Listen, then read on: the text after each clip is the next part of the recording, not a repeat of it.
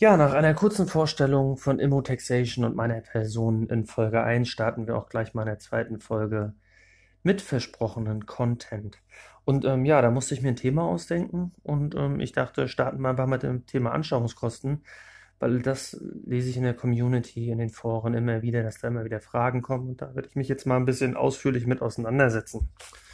Ja, warum ist das Thema Anschaffungskosten eigentlich wichtig? Ja, ich habe es immer mal wieder in meiner Vergangenheit gesehen, dass ich äh, Notarverträge in die Hand bekomme, wo einfach nur drin steht, äh, Person X kauft eine Eigentumswohnung. Wir nehmen jetzt mal das Beispiel Eigentumswohnung, weil ich ja auch eingangs in meinem ersten Video gesagt hatte, ich möchte gerne die kleinen Kapitalanleger ran. Ähm, und da empfiehlt es sich eigentlich mit der Eigentumswohnung als Beispiel zu arbeiten. Ja, da kauft jemand eine Eigentumswohnung, da verhandeln Verkäufer und Käufer einen Kaufpreis von 100.000 Euro. So, und im Notarvertrag steht einfach nur, der Kaufpreis beträgt 100.000 Euro. Da steht nicht, wofür das Geld gezahlt wird, also sprich für den Grund und Boden, fürs Gebäude, im Zweifel noch für eine äh, Einbauküche etc., sondern einfach nur ähm, 100.000 Euro. Ja, und das ist natürlich für den Steuerberater hinterher der Super-GAU. Ähm, warum ist das der Super-GAU? Weil ähm, die 100.000 Euro am Ende eigentlich die Grundlage werden für die spätere Abschreibung. Was genau Abschreibung ist, wie die Abschreibung funktioniert, nach welchen Prozentsätzen, das werde ich mal im Extra-Video erklären. Ähm, nur mal ganz grob an dieser Stelle. Die Abschreibung ist, sag ich mal, der fiktive Wertverlust, ähm, der durch gewisse Prozentsätze der Finanzverwaltung ähm, vorgegeben wird. Ähm, ja, und desto höher der Anteil an diesen 100.000 Euro für den Gebäudeanteil ist, ähm, desto höher ist auch dann der Abschreibungswert, weil der Abschreibungswert berechnet sich immer auf den Gebäudeanteil. Ähm, Grund und Boden, sagt das Finanzamt, unterliegt keiner Abnutzung. Dagegen gibt es ja auch keine Abschreibung. Und Abschreibung ist immer was Tolles, weil Abschreibung führt am Endeffekt ähm, zu einem Aufwand in der Anlage V. Auch über die Anlage V werde ich nochmal ein extra Video machen ähm, und was im Endeffekt Ausgaben dafür Auswirkungen haben. Aber wie gesagt, merken wir uns erstmal im ersten Schritt, ähm, wir wollen eigentlich immer einen geringen Grund- und Bodenanteil und einen hohen Gebäudeanteil. Im Zweifel wollen wir auch noch einen Anteil haben für bewegliche Wirtschaftsgüter wie Küchen etc. Ähm, aber dazu werde ich dann auch noch hier nochmal was sagen, äh, zu einem späteren Zeitpunkt in diesem Podcast. Ja, ähm, wenn wir das nicht reinschreiben in den Notarvertrag, also steht einfach nur 100.000 Euro, ähm, dann wird das so sein, dann sagt das Finanzamt, okay, dann teilen wir das mal nach einem vorgegebenen Tool auf. Ja, also da gibt es so ein Excel-Tool, vor ein paar Jahren ins Leben gerufen, sage ich mal, vom Bundesministerium der Finanzen. Ähm, und in diesem Tool äh, sind ein paar Berechnungen hinterlegt und die sorgen am Endeffekt dafür, dass die 100.000 Euro aufgeteilt werden in Grund und Boden und Gebäude.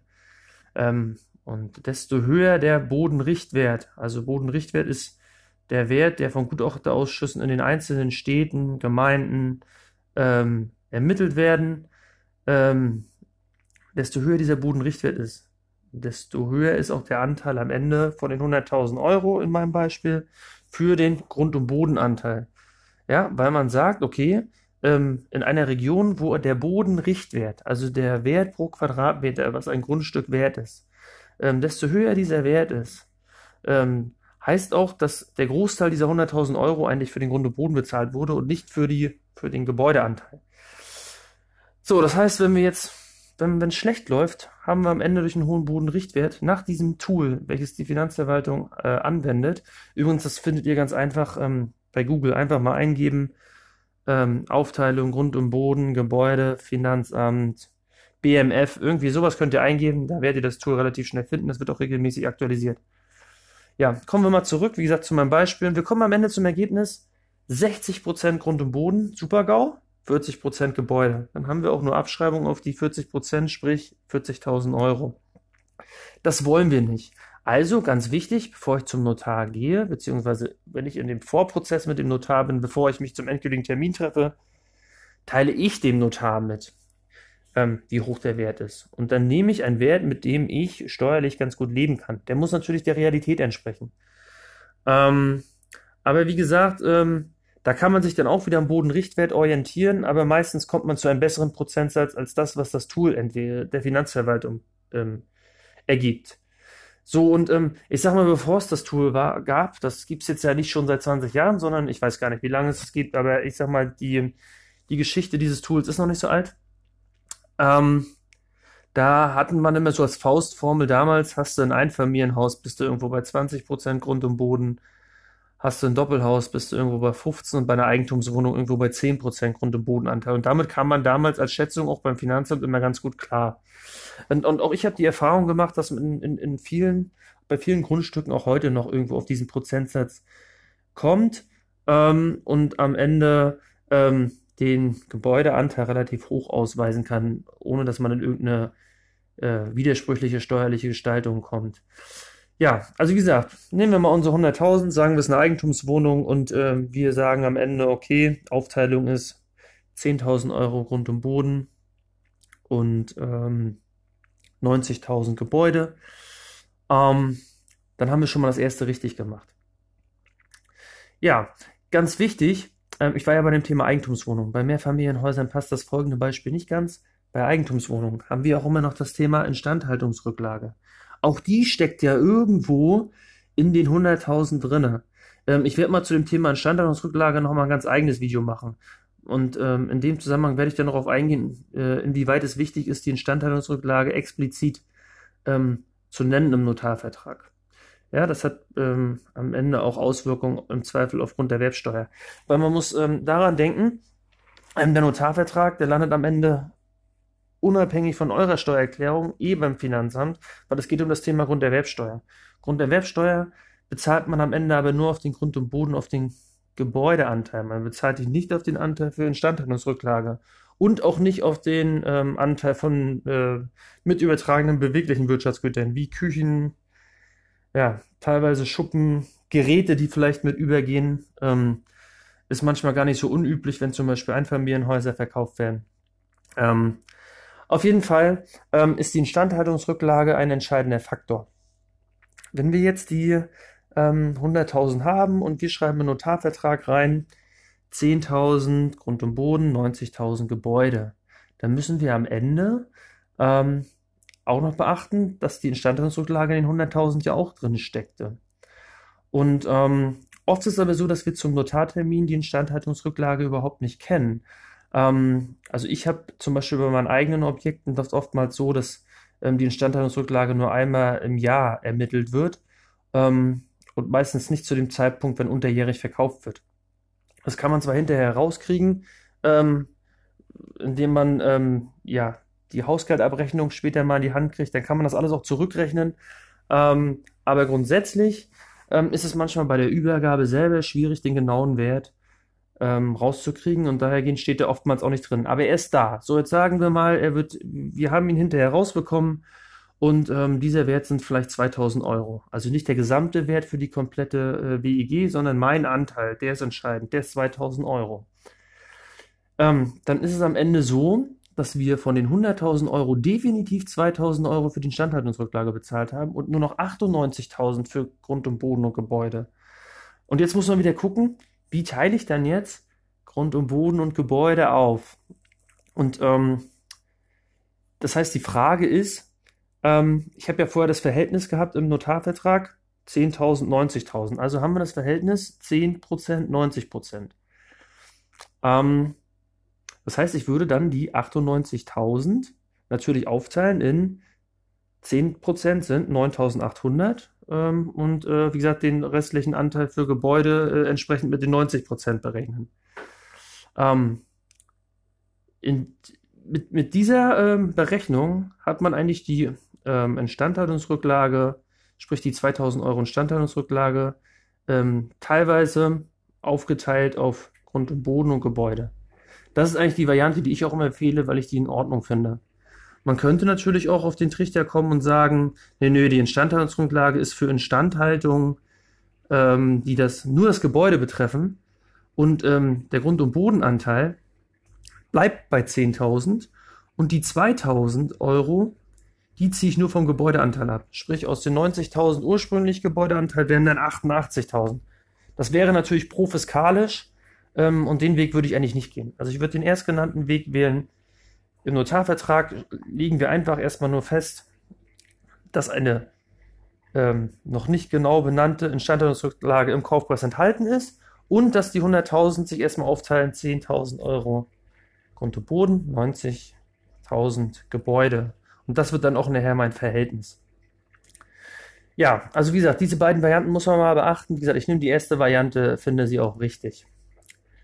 Ähm, ja, das sollte es eine von Instandhaltungsrücklage erstmal bleiben. Wie gesagt, ich werde da nochmal einen eigenen äh, Beitrag zu machen, weil ähm, da gibt es auch ein bisschen mehr zu sagen. Da gibt es auch Rechtsprechung, die man im Zweifel, jüngere Rechtsprechung, die man äh, beachten sollte. Und auch ähm, die Instandhaltungsrücklage ist auch ein Riesenthema immer wieder ähm, bei der jährlichen Gewinnermittlung. Oder Gewinnermittlung ist falsch, Überschussermittlung. Ähm, was gibt es eigentlich noch zu sagen?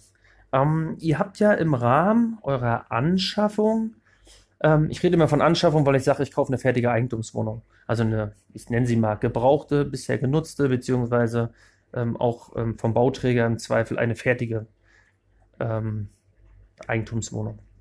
Aber wie gesagt, ihr habt im Rahmen eurer Anschaffung verschiedene Kosten, die anfallen. Und ähm, da gibt es auch ähm, Finanzierungskosten und Notarkosten.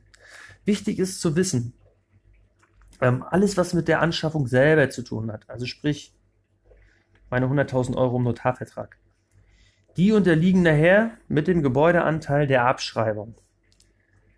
Finanzierungskosten, also alles, was mit der Finanzierung selber zu tun haben, unterliegen aber nicht der Abschreibung. Abschreibung ist eigentlich steuerlich immer blöd, weil Abschreibung heißt, ich verteile Kosten auf zukünftige Jahre.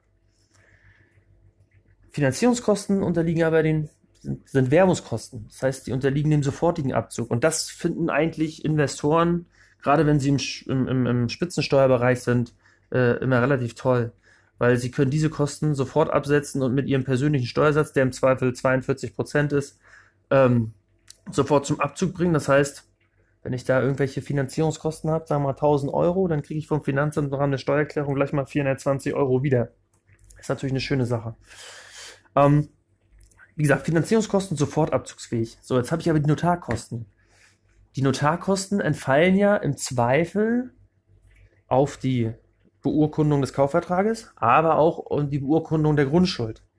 Kaufvertrag ist wieder alles, was in die Anschaffungskosten gehört. Also sprich, wird auch wieder auf Gebäudeanteil äh, teilweise entfallen und dahergehend gibt es da wieder die Abschreibung.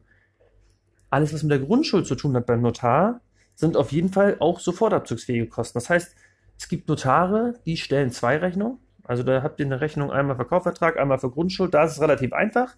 Es gibt Notare, die stellen alles in eine Rechnung. Da müsst ihr natürlich dann äh, äh, ja, euch genau angucken, ähm, was da davon für den einen Teil entfällt und für den anderen. Das gleiche ist auch mit dem Amtsgericht. Ähm, beim Amtsgericht habt ihr auch Kosten. Die haben mit, der, mit dem Kaufvertrag selber zu tun und es äh, gibt Kosten beim Amtsgericht, die haben mit der Grundschuld zu tun. Da ist genau die gleiche Aufteilung. Das eine, alles zur AFA, also sprich zur Abschreibung, alles andere sofort äh, in den Aufwand. So, und die Finanzierungskosten, die ja als sofort abzugsfähige Währungskosten geltend, die könnt ihr auch sofort absetzen, wenn sie anfallen. Also sprich, ich sag mal, ihr kauft ein Objekt, da ist Übergabe erster, zweiter, aber der Notar ist schon im Dezember oder November angefallen, dann gehören sie noch ins alte Jahr mit den Kosten und sind da sofort abzugsfähig. Auch wenn ihr im Ergebnis in dem Jahr, weil ihr ja noch gar keine Einnahmen habt, zu einem Minus kommt, habt ihr vorweggenommene Werbungskosten, also vorweggenommene Kosten im Rahmen der Einkünfte aus Vermietung und Verpachtung. Das heißt, ihr macht im Zweifel in dem Jahr sogar schon Verlust, obwohl ihr noch nicht eine Einnahme habt. Aber der Abfluss, wie gesagt, ist schon im alten Jahr in dem speziellen Beispiel. Für die Abschreibung nachher ist es anders. Wie gesagt, kommt ein eigenes Video, nur an dieser Stelle schon mal der Hinweis. Da ist entscheidend, wann ist der Übergang von Nutzen und Lasten. Also wann macht ihr die Übergabe? Das ist nicht der Tag, wo ihr im Zweifel den Kaufpreis zahlt, sondern es ist der Tag, wo ihr im Notarvertrag festgelegt habt, wann der Übergabezeitpunkt ist. Ab dem Moment könnt ihr dann auch die ähm, Abschreibung geltend machen. Ähm, ja, ich bin eigentlich ein Freund davon, immer ähm, zu sagen, okay, ähm, der, der Kaufpreis wird fällig in dem Moment, wo alle Kaufpreisfälligkeitsvoraussetzungen vorliegen.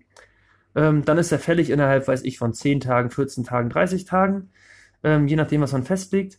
Und der Übergang Nutzen und Lasten ist dann im Zweifel nach Kaufpreiszahlung der nächste erste des Monats. Damit ähm, kann man im Zweifel auch dann äh, einfacher rechnen, als wenn man das irgendwie unterhalb des Monats hat. So, wie gesagt, wir haben auch das Thema Nutzen und Lasten einmal kurz angesprochen. Ähm, was ganz wichtig ist, ah, das hatte ich von vergessen, das möchte ich an dieser Stelle nochmal sagen. Ähm, viele denken immer so, ja, komm, ist egal, dann habe ich halt nicht 10% Grund- und Bodenanteil, sondern 20. Ähm, und dann automatisch natürlich Gebäudeanteil nicht 90, sondern 80. Ähm, mein Gott, sind eh nur 2% AFA, ich will das Ding in 10 Jahren eh verkaufen, das macht den Kohl ja nicht fett. Ja, das mag so sein. Aber es gibt ja immer noch die schöne 15%-Regelung. Also sprich, viele, ich sag mal in Anführungsstriche, motzen die Wohnung nach Kauf auf und wollen das auch in die Kosten nehmen. Und da gibt es so eine 15%-Regelung, äh, wo man in den ersten drei Jahren eine gewisse Grenze, wie gesagt, daher die 15% nicht überschreiten darf, mit der Haltungsaufwendung. Ähm, und dafür ist ja schon entscheidend, ist der Wert des Gebäudes 90 oder 80 Prozent, weil diese 15 Prozent Grenze berechnet sich nachher auf Grundlage des Gebäudeanteils. Ähm, aber auch zu diesen 15 Prozent werde ich mal ein eigenes Video machen. Also wie gesagt, ihr werdet heute, seht heute schon, ich kündige so einige Videos an. Ähm, es gibt Massen an Themen, wo man was machen kann und ähm, die 15 Prozent Grenze gehört auf jeden Fall auch dazu. Ja, kommen wir nochmal kurz zurück zu unserem Verhältnis Grund und Boden und Gebäude.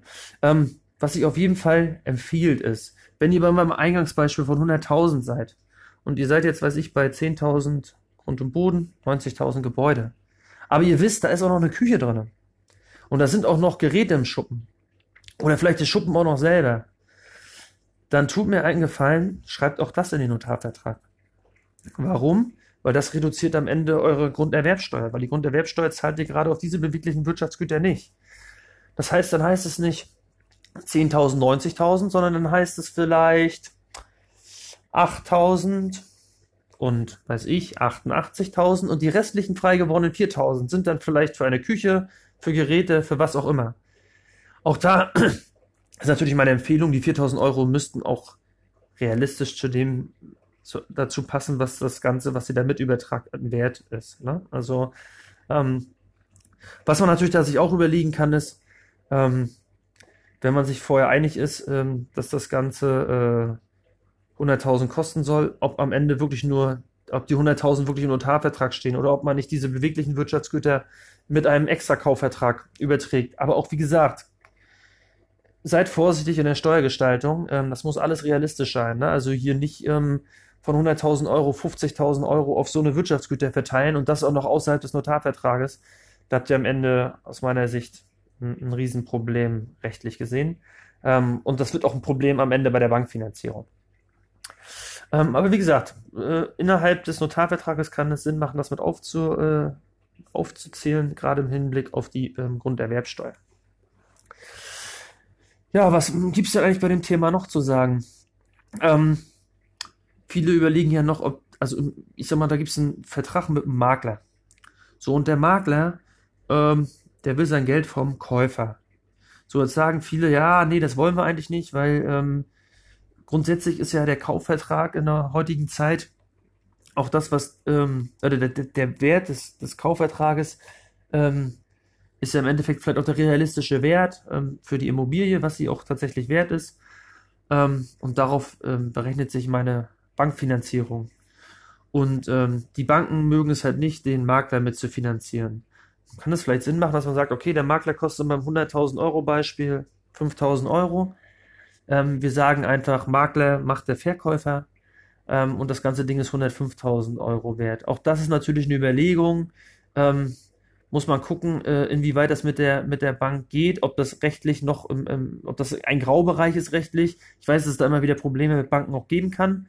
Ähm, ich weiß aber auch, dass manche Banken das mitmachen, wenn man mit seinem Banker ordentlich redet. Ähm, auch das könnte ähm, vielleicht immer mal wieder ein Thema sein, um, um die Finanzierung äh, entsprechend zu stricken. Aber bitte da beachten, und den Hinweis möchte ich jetzt geben, dann stehen am Ende 105.000 Euro im Notarvertrag. Das heißt, auch die Notargebühren geht hoch und auch die Grunderwerbsteuer geht hoch. Das sollte man halt nicht vergessen. Ne? Man ist immer schnell bei der, mit dieser Idee dabei, ähm, weil man im Zweifel auch ähm, Eigenkapital sparen möchte. Ähm, aber das hat halt auch Nachteile, die wollte ich einmal genannt haben. Ja, jetzt habe ich immer nur von dem ganzen Thema Anschaffungskosten geredet. Ähm, das Ganze gilt natürlich auch für Herstellungskosten. Also sprich, Herstellungskosten. Ähm, wenn ich selber in Eigenregie, sage ich mal, ähm, ein Objekt baue, okay, da wäre jetzt die Eigentumswohnung nicht so das klassische Beispiel. Ich sage mal, ich kauf, baue mir ein Mehrfamilienhaus. Und ich kaufe das gerade nicht für 500.000 von einer anderen Person ab, sondern ähm, ich bin ähm, selber der Bauherr und ähm, lasse das Ganze erstmal entstehen. Ähm, auch da werden alle Kosten am Ende zusammengerechnet. Ähm, mit dem einen Unterschied, dass man dort ja da meistens schon das Grundstück erworben hat und den genauen Wert ähm, des Grundstücks kennt, ähm, weil das ist dann genau der Wert, den ich fürs Grundstück bezahlt habe. Also da äh, hat man auch mit dem Tool am Ende kein Problem, weil man im Zweifel das Tool nicht braucht, weil man die Einzelkosten ja aufgelistet hat. Notarvertrag, Kauf, Grundstück und im Zweifel mit dem Bauträger ähm, den Vertrag über das Haus, was oben draufgesetzt wird. Hier ist wieder der Vorteil, ähm, wenn der, der, der das Haus baut, nicht die gleiche Person ist, der auch das Grundstück verkauft hat und zwischen diesen beiden Anschaffungsvorgängen äh, nicht auch eine Verbindung hergestellt wird, indem zum Beispiel beim ähm, Kauf des Grundstücks vom Bauträger schon feststeht, dass ich auch hinterher mit dem Bauträger bauen werde, ähm, dann sind das zwei verschiedene Vorgänge und dann unterliegt auch nur der Kauf des Grundstücks der Grunderwerbsteuer. Wenn vorher schon feststeht durch vertragliche Bindung, dass ich hinterher auch das Gebäude von dem Bauträger bauen lasse, dann ähm, unterliegt alles der Grunderwerbsteuer. Auch das vergessen immer viele. Und das kann natürlich bei 500.000 Euro mal schnell eine höhere Summe sein, weil in dem Bundesland, wo ich zum Beispiel aktiv bin, haben wir 6 Prozent.